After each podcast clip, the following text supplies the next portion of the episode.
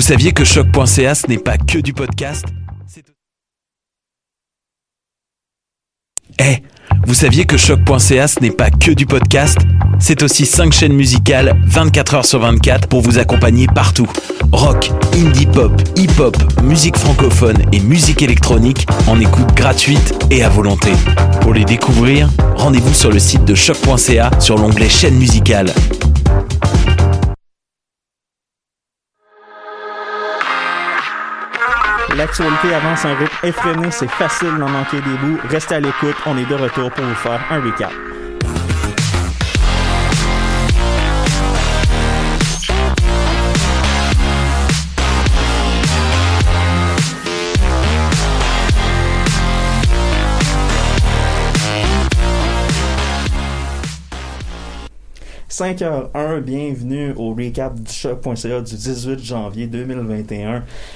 Cette semaine, vous êtes accompagné de Daphné, Louis à la régie et moi, Tim Giroir. Vous allez bien tout le monde? Oui, ça va très bien comme Ah, d'habitude. bien. Yes, yes, ça commence à l'hiver, qu'on- les journées rallongent. Je sais pas si vous avez vu tranquillement. Il faisait encore soleil quand on est arrivé. Tim, je dors 12 heures par jour. Comment tu veux que je vois ça? Ouais, ouais, les, les joies de l'hiver, hein, Louis? Ah, les joies de l'hiver. Ouais, ben les choix de l'hiver, nouvelle semaine, nouveau show, parce que même si c'est l'hiver puis qu'on voit pas nécessairement le soleil, si, si dépendamment des membres de l'équipe, euh, ben comme j'ai dit dans l'introduction, euh, l'actualité continue à avancer. Puis c'est de ce pas qu'on va commencer justement avec toi, Louis, parce que tu t'es attaqué à un dossier que la ville de Montréal veut s'attarder, c'est-à-dire la ville de Montréal veut s'attaquer au racisme systémique. Mais c'est pas tout le monde qui est d'accord avec la façon de faire de la ville. Je suis pas sûr de comprendre pourquoi. Ben, c'est un dossier assez chaud, si je peux me permettre. Puis, vous voyez, aujourd'hui, je reviens à mes racines. Pour cette semaine, j'arrête de me pencher sur l'actualité chaude dystopique, nous faisant regarder avec nostalgie le temps lointain de 2018, où notre plus grand danger était la consommation de Tide Pods, à la- à l'allure tantalisante et alléchante, mais si dangereux. Ouais. C'était 2018 les Tide Pods? Je... C'est quoi? J'ai j'ai de la misère à m'en souvenir. 2018, hein, les Tide Pods? Ah, f- je veux pas m'en rappeler. C'est, c'est, c'est, c'est- ça, c'est les memes qui sont allés trop loin à cette époque-là. Ça, ça en faisait partie. Mais alors que les États-Unis commencent à prendre de plus en plus l'allure de ce qu'on appelle familièrement un dumpster fire, Ça, je suis là pour en parler tantôt. et que le T'es poli. COVID-19 mono- monopolise notre attention depuis bientôt un an, bien, on a quand même autre chose qui se passe. À Montréal d'ailleurs, on voit l'évolution, euh, l'évolution de situations qui ont commencé avant la venue de la pandémie. Il s'agit d'une de ces situations que je vais vous parler aujourd'hui, le comité antiracisme de Valérie Plante et de la ville de Montréal. Si vous vous rappelez, ça fait un petit bout que la ville de Montréal est aux prises avec un petit, petit, petit problème de racisme systémique qui est implanté dans les institutions municipales. Euh, il y a à peu près un an, on avait d'ailleurs fait une coupe de capsules sur la réalité de ce problème, notamment comment il s'agissait d'un problème constant pour la police montréalaise. Un nouveau rapport sorti en août a poussé notre mairesse, Valérie Plante, à prendre action. Ce dernier compte-rendu vient de l'Office de consultation publique de Montréal, l'OCPM, sur la présence de la discrimination systémique dans les institutions montréalaises.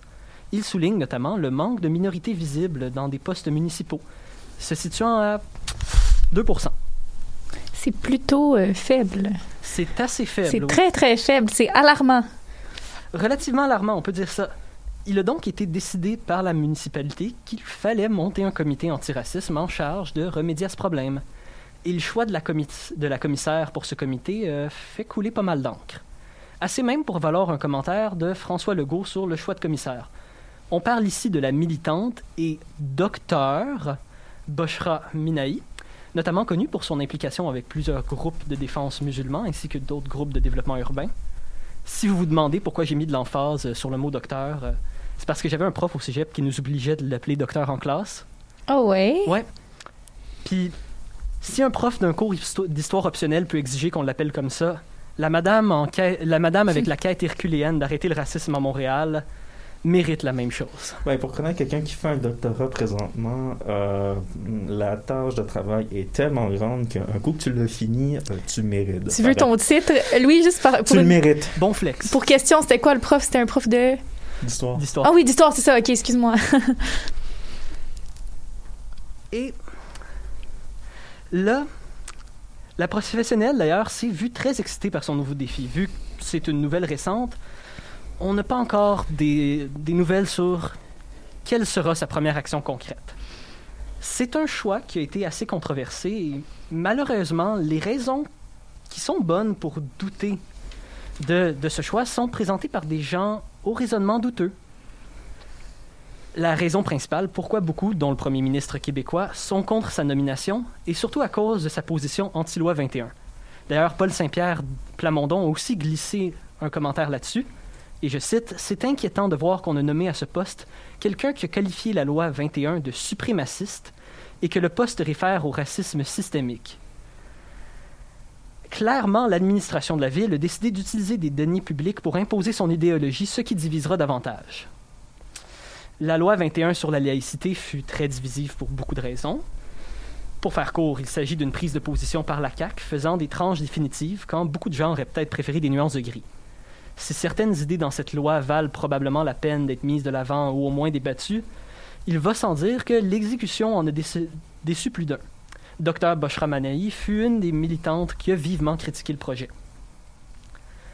Et avant d'expliquer pourquoi les critiques de cette experte sont un peu dans le champ, un peu comme une gang d'étudiants qui cueillent des fraises en Gaspésie, Ou dans la vallée de Canagan des cerises, mais ça, c'est une autre histoire.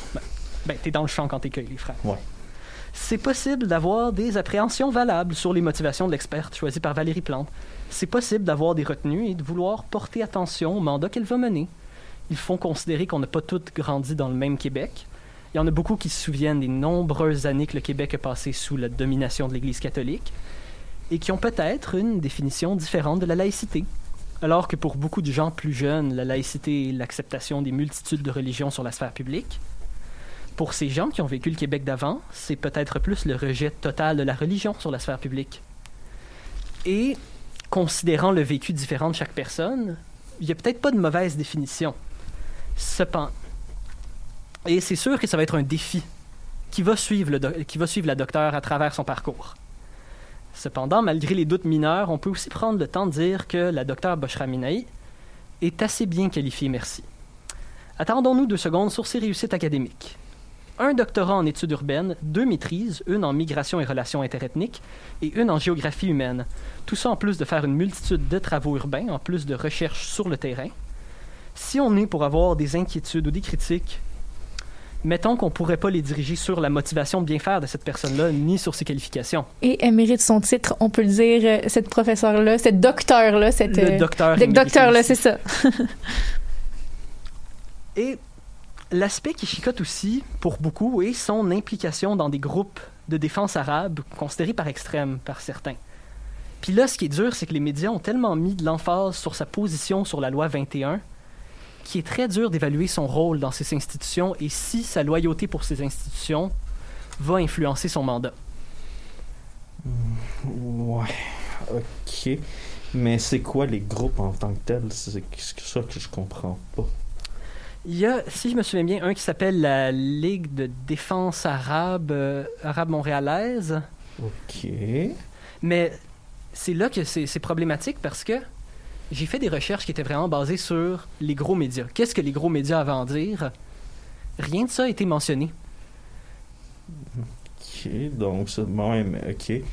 D'un autre côté, ça veut probablement dire que c'est peut-être l'équivalent de la Ligue des Noirs, si je peux dire ça comme ça.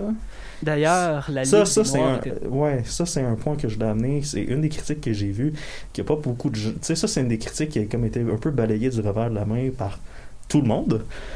La Ligue des Noirs n'est pas impressionnée par cette nomination-là. Elle aurait aimé être consultée parce que euh, la communauté noire est très, très, très affectée par le racisme systémique dans la ville de Montréal. Ben, justement, c'est- un bon point là-dessus. Si la Ligue des Noirs se retrouve à être critique du choix, c'est sûr qu'il y a peut-être des raisons valables d'avoir ces doutes sur le mandat. Moi-même, j'ai des doutes sur le mandat qu'elle va, qu'elle va mener. Pas juste parce que j'ai pas nécessairement les mêmes valeurs qu'elle, mais aussi parce qu'elle s'attaque à un gros problème tentaculaire présent depuis des générations dans la ville. Pour être honnête, si on considère la difficulté d'être commissaire antiraciste montréalais, en plus de la réception généralement négative qui l'entoure, je serais très surpris que le minimum de gains soit fait durant son mandat. Ouais, en fait, c'est que le. Je trouve que c'est. Autant les quali... Autant madame. C'est quoi Je me rappelle plus. Boshra Manei, Autant Mme Manaï a des qualificatifs exceptionnels, autant ça aurait été bon que sur ce dossier-là, il y ait un, une espèce d'équipe, une espèce de front commun, qu'elle ne soit pas tout seule au front, qu'elle soit capable de. que, que la Ville de Montréal décide, OK, on nomme pas seulement Mme euh, Manaï, mais on nomme 4, 5, 6 personnes venant de communautés différentes pour s'attaquer au problème. C'est un gros problème en plus, donc ça nécessite né- Nécessairement la collaboration. nécessairement, oui, exactement. Et là, on tombe dans la partie tough du problème, parce que malgré toutes ces critiques valables, le plus gros des critiques qu'elle a reçues sont des critiques un peu douteuses sur la loi 21. Ouais, loi qui mérite d'être débattue. Puis j'en ai glissé un mot plus tôt, mais c'est très dur d'évaluer la valeur des critiques qu'elle reçoit parce que les gens qui s'opposent le, plus- le plus publiquement à sa candidature n'ont pas vraiment bonne réputation quand on parle du combat contre la discrimination.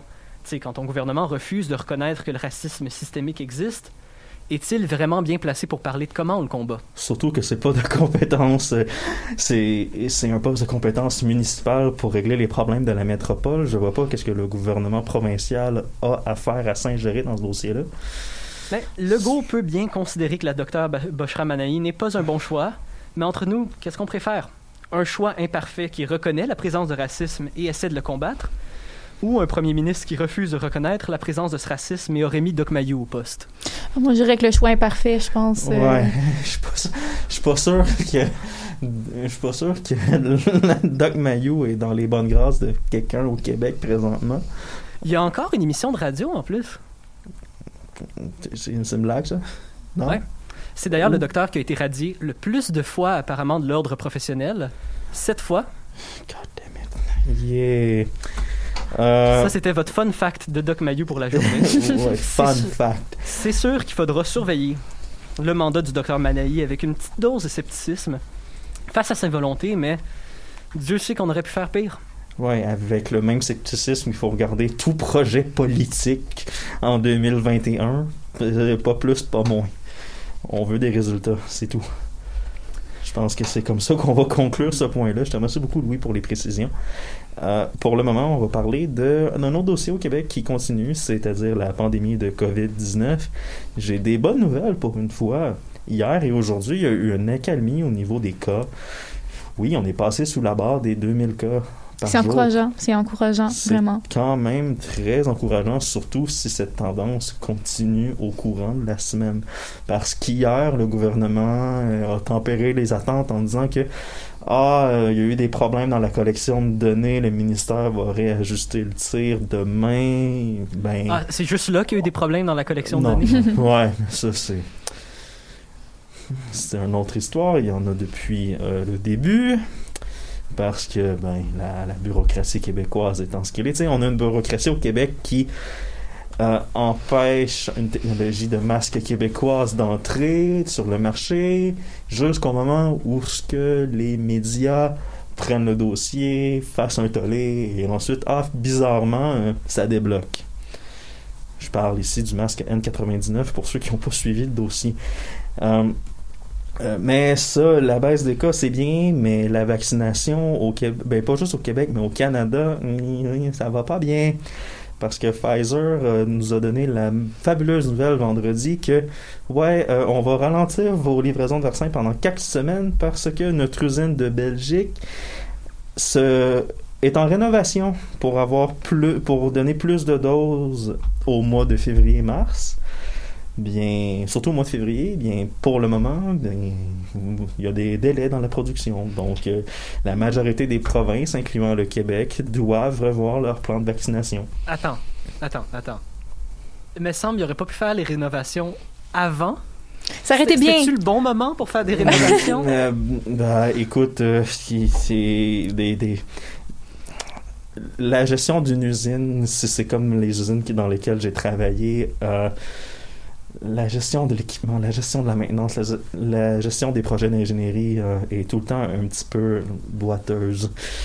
Ben, Ça doit pas être différent, même si c'est une multinationale aussi puissante que Pfizer. Ce qu'on espère, moi je dis après ça, au moins espérons que les euh, rénovations fassent un effet quand même positif, puis que ça permette au moins d'être plus efficaces après si c'était ça leur but à la base, Ben, même en si ça vient c'est que ruiner. malgré les retards pour les prochaines semaines, Pfizer croit être en mesure de rattraper le retard après pour être capable de livrer 4 millions de doses au Canada avant début mars. Bon, ça c'est à voir. Ça, c'était le contrat initial. Malgré les retards, présentement, on- Pfizer est convaincu qu'ils vont être capables de remplir le mandat quand même. Je le souhaite pour eux et pour nous surtout, parce qu'on veut que ça se règle, on veut que nos gens vulnérables soient vaccinés le plus rapidement possible pour qu'après ça, bien, nous, population générale, puisse vivre. euh, ouais, ouais, c'est une On bonne façon de le dire. vivre notre vie. euh, retour à la normale, mais j'aimerais normale évoluer, si on peut le dire comme ça. Peut-être, espérons que la pandémie aura quand même amené un lot de positivité à certains endroits, si euh, ça nous aura permis d'apprendre peut-être certaines choses. Donc, Si Un cette peu année d'hygiène peut... personnelle, peut-être? Ah oui. Euh, pe- peut-être pour certaines personnes, peut-être pour certaines personnes, c'était peut-être pas à ça que je pensais en premier, mais c'est une façon de, c'est une Si façon cette de le année peut au moins m'amener au festival de la poutine de Drummondville. Ah, le festival de la poutine. Oui, oui, mais bon, euh, parlant de COVID-19, euh, quelque chose qui était redouté par plusieurs intervenants de ta chronique la semaine dernière, Louis, sur le couvre-feu pour les gens en situation d'itinérance, mais malheureusement, malheureusement, ce qui devait arriver arriva. Ben, je pense que ce qui est aussi très frustrant avec la situation qu'on s'en va vous parler, c'est que si on avait utilisé peut-être le minimum de pensée critique, ça n'aurait jamais dû arriver.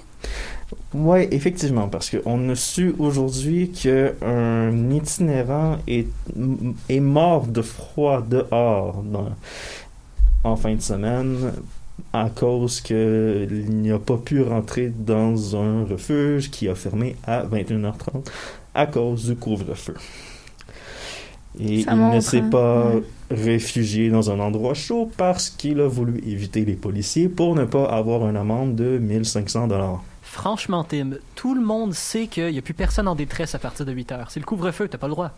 Ouais, ouais, c'est ça. Surtout que c'est surtout pas sorti dans les médias la semaine passée qu'il y a des gens en situation d'itinérance qui ont eu des amendes. Comme s'ils allaient la payer, rendu là. Ouais. Tu sais, je veux dire, ouais, euh, quand, euh, quand tu peux pas payer un loyer, quand tu peux pas payer ta propre nourriture, on s'entend que là, ces gens-là n'ont juste plus de recours à rien. Là. Ils peuvent pas aller emprunter à une banque là, pour euh, payer leur. euh, ils peuvent pas. Ils ont, ils ont aucune ressource. Là. Je veux dire, ça, ça.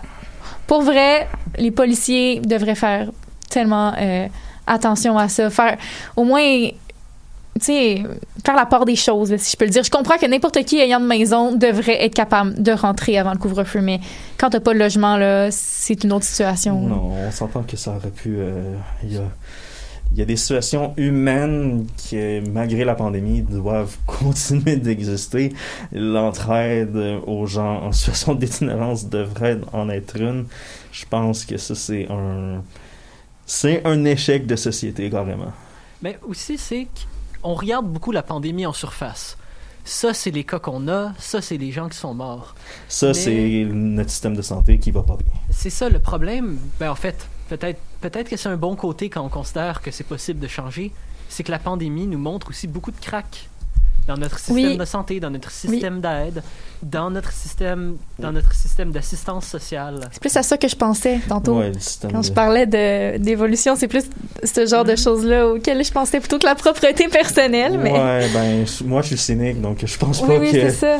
Je, euh, je- moi, j'avais pas pensé à ça parce que je pense honnêtement que si si ça n'a pas été pensé dès le début, j'ai vraiment beaucoup de difficultés à croire que. Oui, mais là, la situation, est, elle est comme tellement grande que je peux pas croire qu'il y aura pas ne serait-ce qu'un pour cent de progrès relié à la pandémie. Ça a éveillé quand même certaines consciences. Peut-être pas les consciences qui auraient dû être éveillées, mais ça, ça l'a quand même amené des changements globaux. Ça l'a amené une différente vision des choses à certains endroits. Mais bon, c'est sûr que l'humain reste un humain. Ça changera pas ça. Je veux dire, on va quand même faire des erreurs. Là. Puis, évidemment, euh, y- les problèmes, il y en aura toujours. Peut-être la pandémie changera pas grand-chose. Mais si ça peut avoir apporté au moins juste ne serait-ce que l'idée d'intervenir avant les problèmes, bon, ça, ça, c'est encore d'autres choses à, voir parce que au Québec, on éteint des feux, mais, mais bon. Euh, On éteint des feux, on en allume en d'autres. Oui, oui, ça aussi, oui, mais bon. On combat souvent le feu par le feu au Québec et on a de la difficulté à accepter les conséquences de ces stratégies-là. Et malheureusement, ben, il y a des gens qui, dans des situations difficiles, qui décèdent à cause de ça. On espère que c'est la dernière fois de, du couvre-feu qu'on va entendre parler d'une histoire comme ça. Sinon, j'ai comme l'impression que ça va mal se terminer pour notre gouvernement avec raison. Pour le moment, on va prendre une pause avec la chanson Perle de silence de Charlotte Brousseau.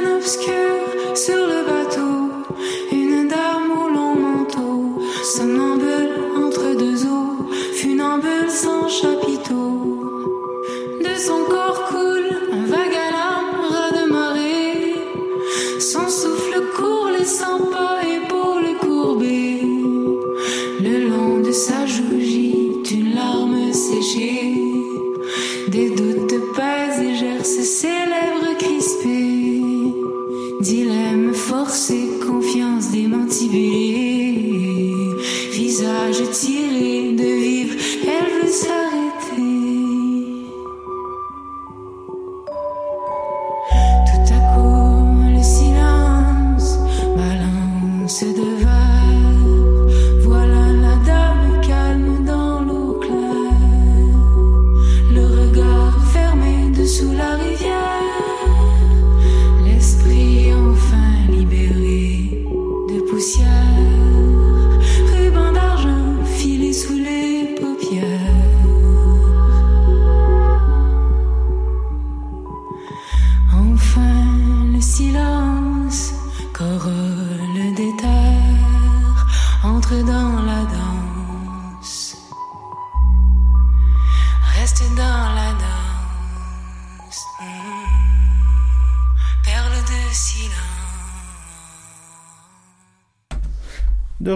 recap de choc.ca. Euh, on va continuer le deuxième bloc avec un segment politique.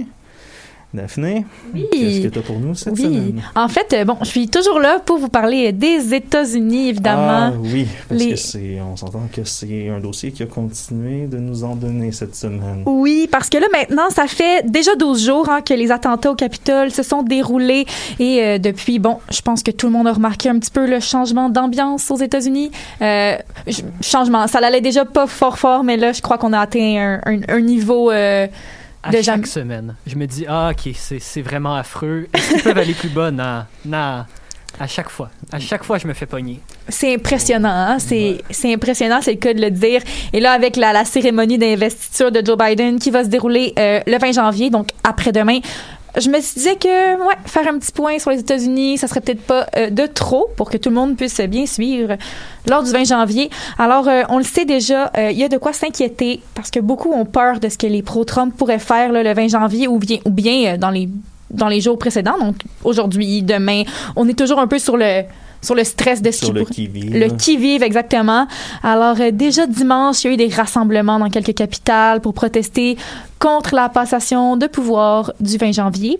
Ça n'a pas été un très très franc succès, on s'entend. Non, mais je peux vous donner des petits exemples de ce qui s'est passé. Donc, une vingtaine de personnes ont manifesté. Certains étaient euh, armés. Donc, devant le Capitole de l'Ohio à Columbus dimanche, il y avait des gardes pour assu- assurer de la sécurité. Euh, le même type de phénomène a été observé aussi en Caroline du Sud. Euh, euh, donc, certains portaient des armes, encore une fois. Et pour éviter les problèmes qu'il y a eu le 6 janvier, parce que là, on s'entend que c'était une autre situation, là, ça l'avait vraiment dégénéré. Alors, des mesures ont été prises à Washington pour éviter. s- il y a des républicains qui se sont plaints de détecteurs de métal dans le Capitole. Euh, je suis désolé, mais moi, venant du parti qui dit on a juste à mettre des détecteurs de métal dans les écoles de nos enfants, euh, ils peuvent bien aller se plaindre euh, n'importe où ailleurs. Je fais une petite aparté d'ailleurs. Est-ce que vous avez vu des photos de Washington maintenant? Ah, j'ai pas regardé Euh, ça. ben, je sais que le périmètre de sécurité pour l'investisseur de Joe Biden est particulièrement immense. C'est un petit peu euh, C'est très intensif, oui, je vais y revenir dystopique. Ouais, si vous pouvez aller voir ça, ça fait une super photo pour un album de métal. Mais, ah, ah, bon, d'ac- d'accord. Ah, Ou un album de punk aussi, si Mais- vous allez dans le politique, là. Mais euh, bon, donc pour vous nommer un peu les, les, les mesures qui ont été prises, alors le, le National Mall a été fermé au public depuis le 15 janvier jusqu'au 21, mais la mesure pourrait être prolongée étant donné euh, la situation. Et un faible nombre de personnes va être autorisé seulement là, à pouvoir y entrer.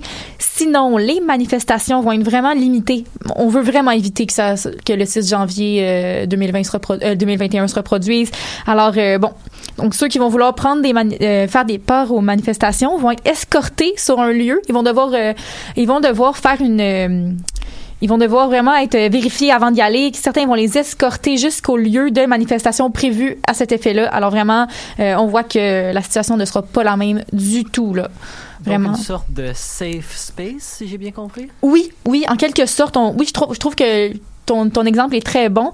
Et euh, donc, c'est vraiment étrange parce que normalement, hein, on sait l'investiture d'un nouveau président, euh, les gens se rassemblent là par centaines de milliers, mais là, non seulement on a peur des attaques, mais en plus, il y a la pandémie à travers Ouais, ça. la, la- la pandémie aurait probablement euh, fait en sorte que Oui, les- il y aurait eu moins de gens sur place, mais je suis pas convaincu que le périmètre de sécurité aurait été aussi intense. non, ça, c'est Je suis vraiment... pas convaincu qu'on aurait bloqué un quartier au complet Non. avec Exactement. les services secrets et la garde nationale.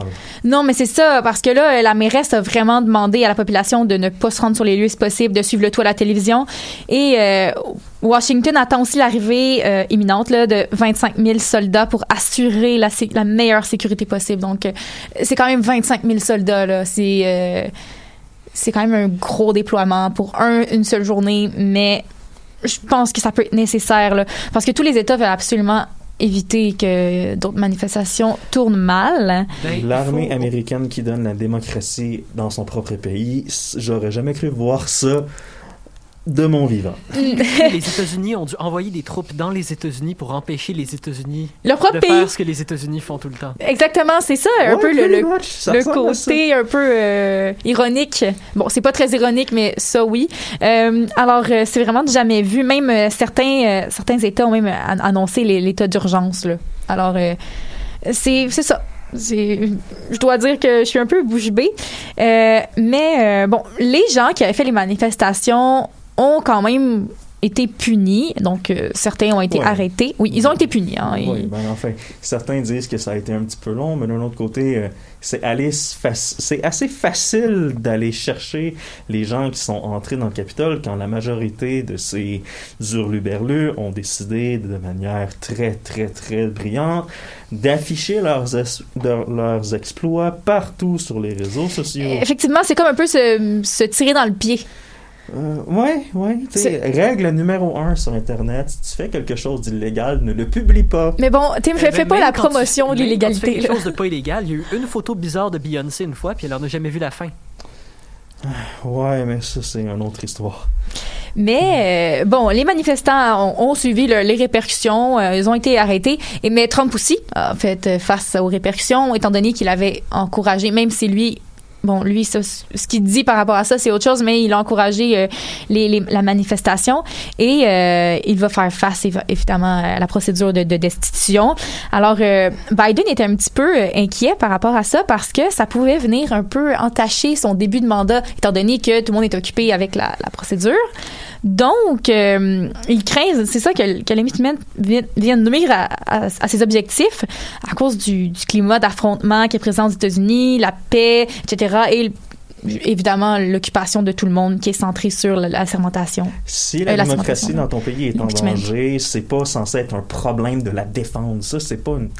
Ça, c'est quelque chose qui me chicote un petit Oui. peu et qui m'énerve chez les démocrates présentement. C'est ah. euh, euh, euh, et même certains républicains qui essaient de jouer la, carte du A, on devrait euh, se on en a parlé la semaine passée, mais on devrait se réconcilier, puis c'est, de l'eau qui passe en dessous du pont, c'est, on va juste arrêter les gens et il n'y aura pas de conséquences politiques. Non, non, non, non, non, non, non, non, vous comprenez pas, là. Mais... Ça peut pas continuer, parce que si on laisse ça continuer, les, gens vont avoir eu, vont penser qu'ils ont gagné. Mais euh, Joe Biden a quand même trouvé une solution, bon, pour, pour ce qui est de, son mandat, étant donné que euh, tout le monde était occupé avec euh, justement l'impeachment de Donald Trump. Alors, il a décidé d'utiliser les décrets pour faire passer les débuts de, son, de son mandat. Donc, pourquoi? Parce que les décrets, c'est pas soumis au vote du Congrès. Donc, en ce moment, il y a beaucoup de... Donc, donc en ce moment, il va, il va commencer son mandat justement avec les, les décrets et... on le sait, le mandat de Biden va prendre une tournure très différente de celui de Trump, étant donné les objectifs très, très, très différents. Là. Je pense qu'on s'en souvient un peu quand on avait parlé euh, à la, dernière saison de l'émission de, des, objectifs des deux partis avant les élections. Oui, c'est sûr que Biden veut euh, défaire le leg de Trump au niveau des lois. On s'entend, il y a certaines lois qui veulent, dans les 100 premiers jours, certains décrets qui vont euh, démolir certaines des pires propositions de Trump, notamment le. le, j'ai- l'expression anglaise, vous, vous m'excuserez, le ban sur les musulmans. Oui, oui, exactement. Il va justement enlever cette euh, cette loi-là. Mais euh, c'est ça, en fait, vraiment, c'est mercredi que ça commence. Là, pour le, le citer, le chef de cabinet de M. Biden avait dit lors d'un passage dans la télévision dimanche, ces dernières semaines ont, été euh, ont montré à quel point l'arme des États-Unis est endommagée et combien il est important de la restaurer. Ce travail commence mercredi. Alors, on voit la, la volonté quand même hein, de... de réunir la- les Américains, de changer les choses, donc de tout refaire ce que Trump avait défait, essayer de, D'une certaine façon. de- d'une certaine façon, oui. Et euh, bon, donc pour donner des, des exemples concrets, euh, d'ab- d'abord euh, l'accord de Paris qui concerne le, clin- le oui, climat. ça, c'est une autre chose que Biden veut faire. Alors, de Paris. Les États-Unis s'étaient détachés de l'accord de Paris pour faire un petit rappel, donc sous la gouverne de Trump. Et là, euh, vraiment, Biden prévoit le réintégrer. Un autre de ses projets, ce serait le, sur le plan environnemental. Alors, se tourner vers des infrastructures plus vertes. Le plan serait donc d'investir euh, 1300 milliards de dollars sur 10 ans dans les infrastructures favorisant les projets plus verts, évidemment. Alors, déjà, lui, il n'est pas climato-sceptique comme un autre, un Il faut autre noter candidat. deux, trois choses, par contre. Ça veut pas dire toutes les belles volontés de Biden qu'il est au-delà de la critique. Parce qu'à un Ah certain ouais, point, non, ça, ça, le retour à l'accord de Paris ne signifie pas que les États-Unis vont s'améliorer Non, Non. mais sur la note écologique. On Non. l'a vu souvent dans... Mais ça montre quand même qu'on croit aux problèmes environnementaux. Contrairement à, Ba- à Trump qui... C'est un début. c'est Oui, c'est un début, mais C'est c'est la même. C'est le même espoir qu'avec la nomination sur le racisme systémique à Montréal, dans le sens que c'est une bonne chose. Maintenant, on va regarder comment le dossier évolue et on va critiquer s'il y a quelque chose à critiquer, dépendamment de l'évolution du dossier. Oui, c'est sûr. Mais euh, bon, ça, c'est pour ce qui est des projets environnementaux. Sinon, euh, Biden avait aussi... euh, bon, comme tu l'as mentionné tantôt, en fait, Tim, l'intention de permettre à nouveau à certains habitants de pays étrangers l'accès à nouveau aux États-Unis. Alors, ça, on le sait, Trump était un peu anti-immigration, ce qui n'est pas nécessairement la même... la même vision des choses pour ce qui est de Biden. Alors, on va voir encore là un changement. En fait, c'est vraiment l'opposé à presque tous les niveaux, si je peux le dire. Même euh, au niveau aussi de l'augmentation du salaire, parce que, euh, bon, pour l'instant, le salaire au fédéral est fixé à 7,25 et le but serait d'atteindre 15 de l'heure. Euh, donc, c'est d'ici la fin du mandat, donc en 2024. Alors, c'est quand même le double. 7 et 25, c'est abyss- c'est- c'est- c'est- c'est C'est abyssinalement très bas. bas. C'est- pour te donner une idée- Salaire, euh, salaire québécois. Ben, même Euh, 15 de l'heure dans certains États, c'est pas assez pour vivre. Oui, mais euh, je tiens à préciser, Louis, là, le, le montant, euh, tu dis que c'est bas, mais effectivement, ça n'a pas été bougé depuis 2009. Alors, on comprend d'où l'origine de... Mais même, même, en 2009, ça n'aurait jamais dû être aussi bas, mais avec l'inflation et tout, euh, on, le sait que le salaire minimum aurait dû suivre bien avant aujourd'hui. Alors, euh, déjà euh, 12 ans plus tard. Et dans le même ordre d'idées, alors, euh, Biden veut augmenter euh, les impôts des plus riches. Alors, une des, une des plus grosses tâches là, pour le pour le gouvernement, ça sera pas nécessairement pour ce qui est de- d'égaliser la population, ça va être surtout la COVID. On le sait, la COVID aux États-Unis, ça prend beaucoup de place. Et euh, étant donné sa vision très différente de Donald Trump, euh, bon, le bilan est le suivant 3000 morts par jour environ et euh, 236 000 cas quotidiens. C'est énorme. Oui, je me rappelle quand on, 236 000 cas quotidiens. Oui, quotidien. Je me souviens de la dernière saison de l'émission quand on disait ah, 90 000 cas. Waouh, hein, c'est ça va pas très bien. Mais là, euh, là, on a nettement, euh, on a nettement dépassé ce chiffre-là. Et euh, Biden veut mettre beaucoup d'énergie pour vacciner rapidement la population. Alors, il aurait comme objectif de donner environ 100 millions de doses au cours des 100 premiers jours de son mandat. C'est euh, ambitieux. C'est très ambitieux en espérant que le système de distribution américain soit en mesure. C'est un million de doses par jour quand on y pense. Là, c'est Euh, c'est- Le problème aussi, c'est que le système américain est techniquement en mesure de le faire. Oui, Euh, oui. dans Si le les sens, gens participent. si on parle de moyens aussi monétaires, le système américain est capable. Le problème avec ça, c'est que les États-Unis est tellement une bête différente des autres pays. Il s'agit d'un pays de 300 millions d'habitants disséminés sur un continent en entier. Ouais, avec la- la les différences d'opinion, avec des différences de logistique, avec des lois différentes pour 50 régions différentes. C'est Oui. c'est- pas un défi facile que Biden s'est donné. Il faut, il faut lui Non. donner ça.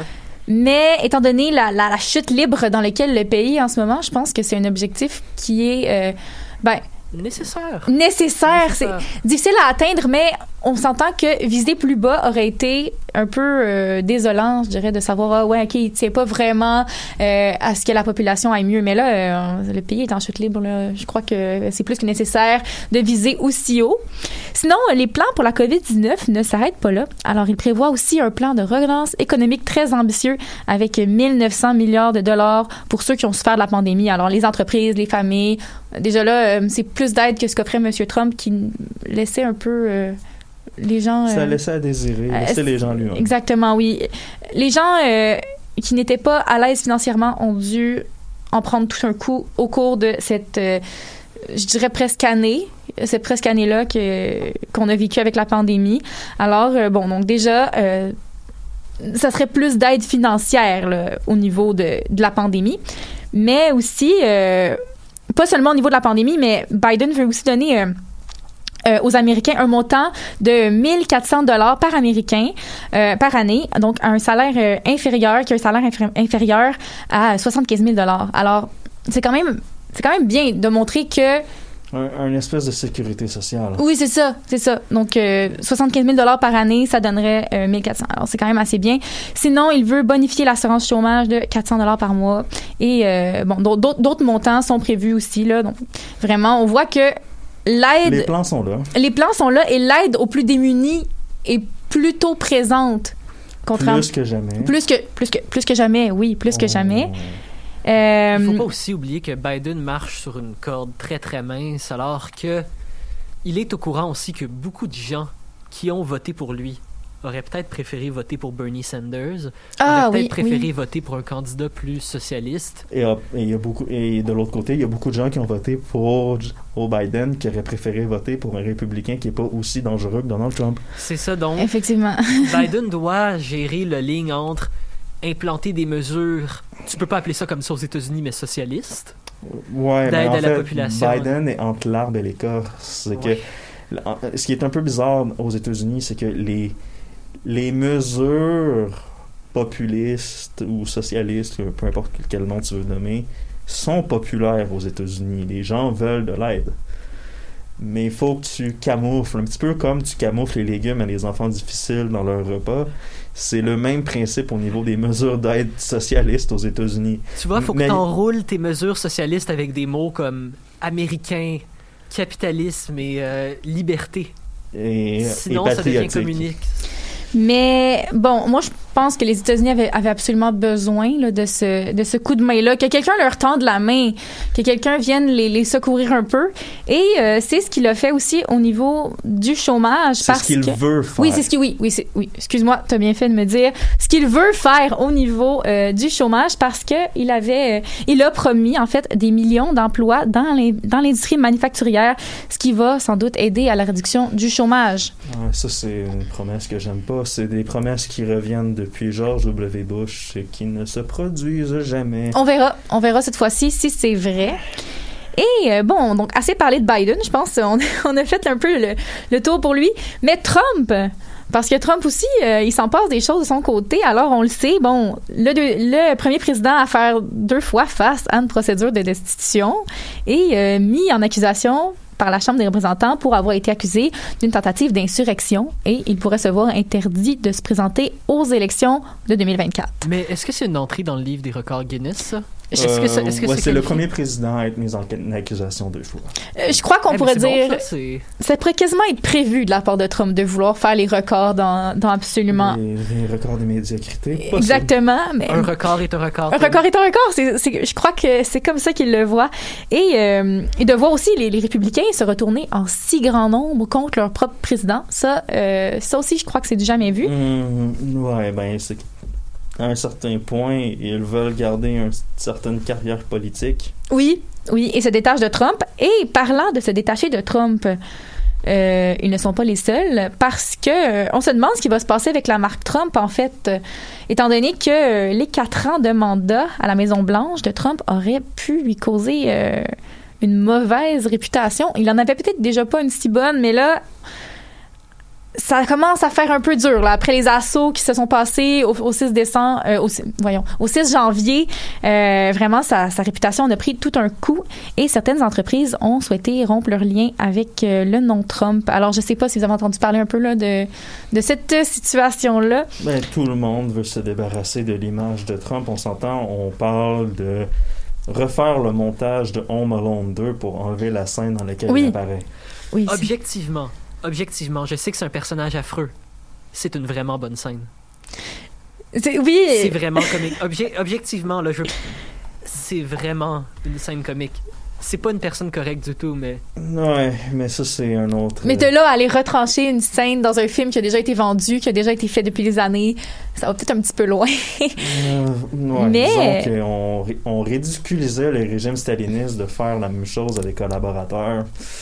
En tout cas, c'est une autre histoire entièrement. Mais pour donner des exemples plus concrets, alors euh, le maire de New York, lui, il avait tenté de se débarrasser de Trump en mettant terme au contrat qui permettait à l'organisation Trump de s'occuper de la gestion des attractions de Central Park et euh, d'un terrain de golf euh, du Bronx. Alors, bon.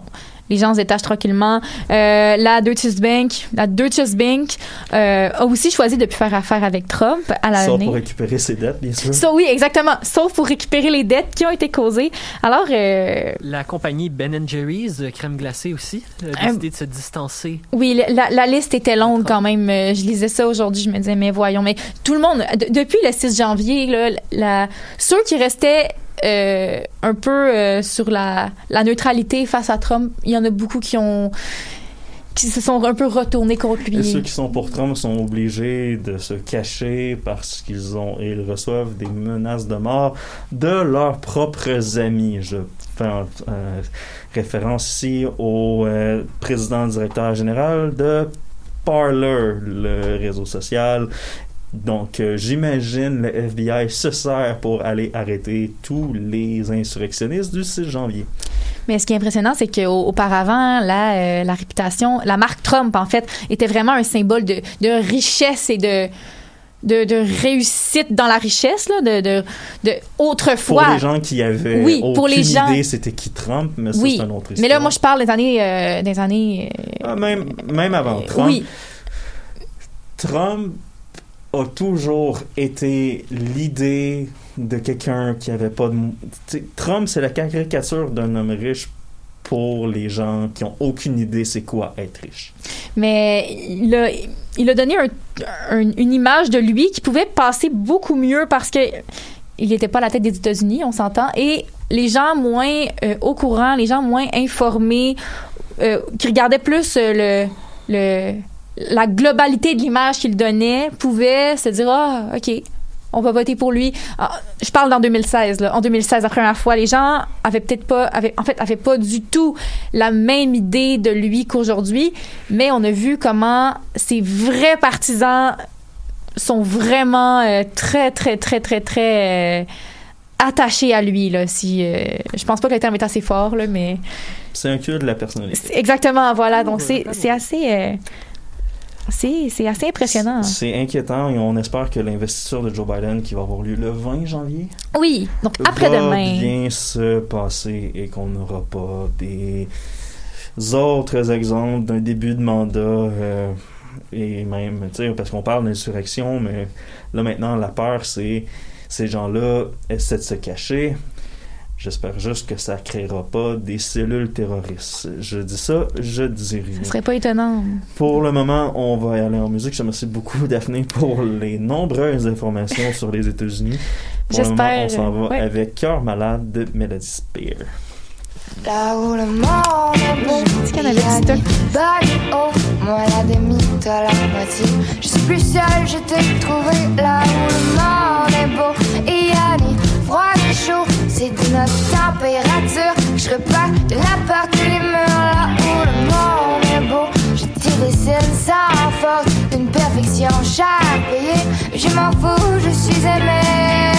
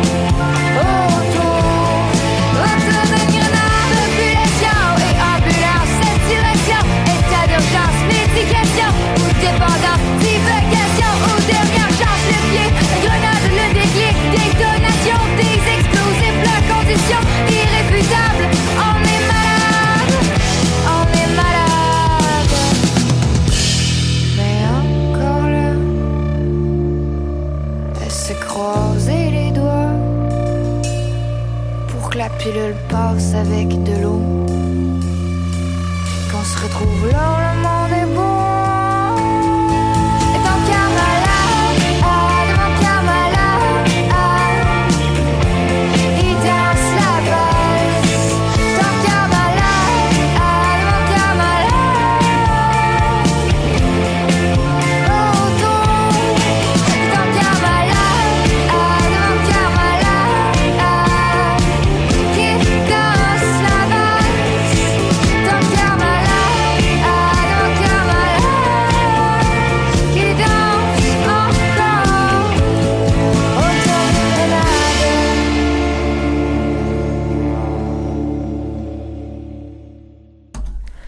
Dernier bloc du recap euh, pour conclure l'émission. Je vais faire un petit peu comme la semaine passée, un petit peu de sport parce que les séries dans la NFL ont continué et on connaît maintenant les finalistes d'association. Dans la nationale, les Packers de Green Bay affronteront les Buccaneers de Tampa Bay. Aaron Rodgers comme contre Tom Brady en série. C'était jamais arrivé parce que Tom Brady jouait auparavant dans l'américaine. Ça risque d'être un duel euh, assez intéressant.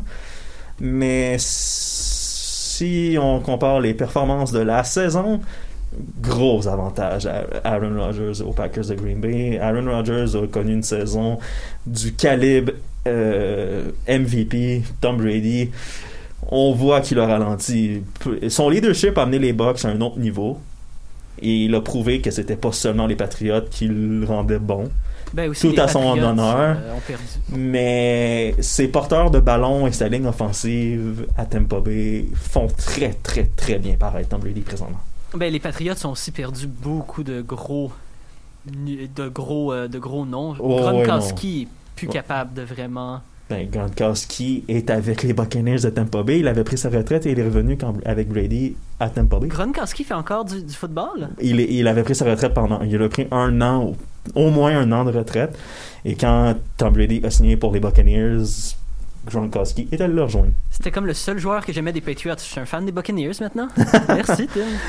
C'est bien. Eh bien, dans l'ère américaine, justement, bien, c'est un petit peu un changement de la carte. Bon, Enfin, pour une des équipes, parce que les Bills de Buffalo, avec le carrière Josh Allen, sont- ont connu une très très bonne saison et se sont rendus en finale d'association pour la première fois depuis 1994.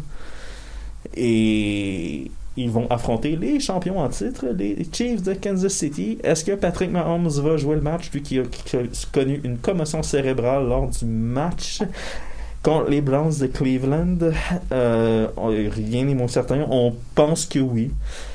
Euh, mais ça, ça devrait probablement être un match plus intéressant que celui entre les Packers et les Bucks. Honnêtement, je pense que, à moins d'une surprise, les Packers de Green Bay devraient aller au Super Bowl. Dans l'américaine, c'est. J'en ai aucune idée parce que les Bills sont particulièrement puissants eux aussi. Parlant du Super Bowl, est-ce que ça va être notre premier Super Bowl en contexte de pandémie américaine? Oui. Oui, parce que l'année passée, c'était ben, juste un petit peu avant hein, euh, qu'une- qu'on subisse là, le, le virus. Ah man, j'ai c'est comme la seule année où j'ai pas hâte au pub du Super Bowl? L'impression qu'elles vont toutes être de très mauvais goût. Il y en aura comme une Euh, vraiment drôle. ah, ça risque d'être assez euh, cheesy. Ouais. Euh, le, le spectacle à mi-temps risque d'être intéressant par contre. Qui fait le spectacle de mi-temps? The Weeknd. Hein? Ouais, ça pourrait être quand même pas mauvais. C'est pas le pire choix des dernières années, mais c'est pas le meilleur. Bon point. Bien envoyé comme ça. Ça pourrait être intéressant. Euh, on est au Québec, on n'a pas vraiment le choix de parler de hockey. Dans la LNH, bien, la saison du Canadien a bien démarré. 3 points sur une possibilité de 4. Ce soir, Josh Allen fera ses débuts euh, dans la cage de- du tricolore euh, contre les Oilers Edmonton qui vont chercher à venger la dégelée de 5-1 subie samedi aux mains du Canadien. Je sais pas si vous avez vu le match. c'est en fait, pour avoir suivi un peu la section canadienne de la Ligue nationale, j'ai un petit peu l'impression qu'il y a à peu près juste le Canadien qui a une défensive qui a de l'allure. Ça... Edmonton, la défensive, c'est. T'as utilisé l'expression dumpster fire tantôt. Euh, la défensive des Oilers d'Edmonton, c'est un peu ça. Euh, Toronto, euh, c'est pas bien ben mieux. Ottawa, on sait qu'ils ont une équipe très jeune qui normalement n'est pas censée être compétitive. Euh, Winnipeg, euh, Calgary et Vancouver, mm, ok, mais sans. Le Canadien est bien placé avec les améliorations qu'ils ont amenées Ben, au club cette saison. C'est là qu'on voit aussi que les prédictions de début de saison sont peut-être pas de la poudre aux yeux. Peut-être que le Non, Canadien non, le Canadien a une bonne équipe saison. cette saison et ça se voit dans, sur la glace, la manière que l'équipe joue, c'est encourageant. Ça Prometteur. C'est très prometteur, effectivement. Euh, pour conclure l'émission, on en a parlé un petit peu lors de la chronique à Daphne euh, quand on parlait de Donald Trump sur le fait que Home Alone, en fait, il y a une pétition sur Internet qui dit qu'on devrait refaire le montage de Home Alone 2 pour couper la ou les scènes dans lesquelles Donald Trump apparaît aux côtés de Macaulay Culkin. Ça, ça amène une autre question jusqu'à quel point c'est nécessaire d'enlever ou de faire du, je vais vous dire, du retconning, si je peux dire ça comme Du ça? retconning serait le bon terme. Est-ce que c'est nécessaire à 100% ou est-ce qu'on devrait pas utiliser la stratégie qui est utilisée des fois pour mettre en contexte des œuvres qui sont pas très très sensibles au niveau racial, de dire que on met un avertissement au début, on dit écoutez, ça a été fait, on s'est pas cautionné, euh, on cautionne pas cette personne-là, mais elle en fait partie. Ou même, tant que ça, aller plus loin, puis juste, tu veux écouter Home Alone 2, ben écoute-le chez vous. Et chez toi, va chercher toi-même, mais sur les sur les ondes de télé publique, ben, on le présentera plus le film carrément. Ben, je pense aussi c'est que ça amène une problématique, c'est qu'on oublie que pour que Trump se rende à la présidence, il faut considérer que ce personnage-là avait une place dans la culture populaire d'un peu partout.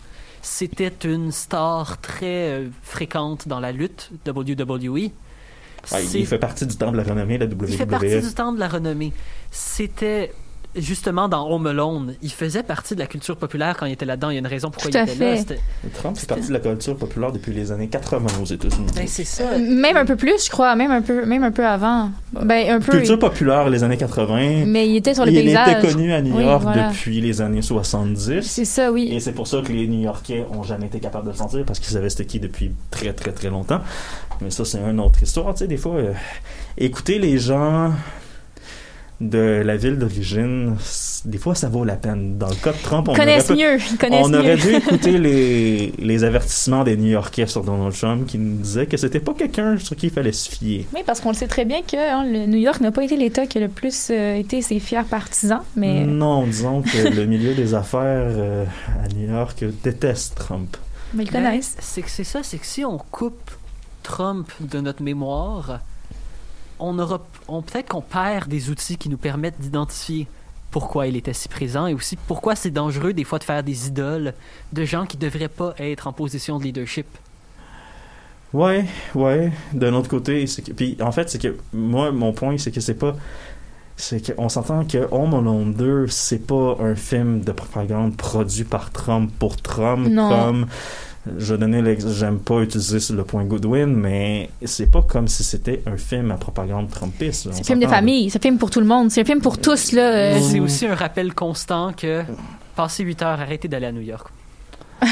Euh, ouais, p- Ce l'était à l'époque, mais ça a été fait en quelle année déjà? Ah, c'est vieux 2? quand ah, c'est dans même. les années 90. C'était après que Giuliani ait nettoyé la ville, dans le fond. Euh, oh, je sais pas, c'est ça, ça, j'en ai aucune idée. Mais ça fait quand même longtemps. Mais justement, ça, c'est un autre point. Le film vient pas juste de sortir, là. Ça fait. Les gens l'ont déjà chez eux, là. Je pense que, rendu là, les autres personnes, c'est- qui seront les nouveaux à l'acheter? Peut-être qu'il y en aura quand même, mais Ouais, non, c'est ça, c'est. les gens l'ont, là, le film. En fait, moi, ce qui m'étonne le plus dans tout ce dossier-là, c'est Home Alone 2. Sérieusement, je sais pas, je sais pas. C'est peut-être. C'est aussi moi, pas le premier Home Alone. ben, prom- Non, c'est vrai. Premièrement, puis deuxièmement, dans ma tête, c'est comme. C'est- un. Disons que pour moi, Home Alone 2 n'est pas un classique comme euh, Astérix et les 12 travaux. C'est quand même un classique. 12 travaux Home. Alone, ça reste un classique, là. Le premier Home Alone. Ouais, Le, premier, le premier, le Le premier. deuxième, on s'en fout un peu. Ben, il y a quand même beaucoup de gens qui l'ont écouté. C'est quand Oui, même un film oui, populaire. Oui, oui, c'est un film très Je veux dire, populaire. quand t'étais au service de garde au primaire. Tout le monde écoutait si Home Alone. T'écoutais Home Alone une couple de fois, mais ils te mettaient Home Alone 2 des fois. T'étais jamais sûr lequel Home Alone t'allais regarder. Euh, Souvent le 1, souvent le 1. C'était lui qui, qui gagnait le plus souvent, je dirais. Peut-être. C'est pas des souvenirs que j'ai dans ma mémoire présentement. C'est un film, c'est un film connu, là. Oui, non, c'est un C'est film très connu, c'est c'est populaire, ça a été aimé beaucoup. euh. C'est. Bon, présentement. Je pense que c'est ce qui va conclure notre émission de cette semaine. J'espère que vous avez apprécié. Qu'est-ce qu'on a fait? On se revoit la semaine prochaine, même heure, même poste. Bonne soirée.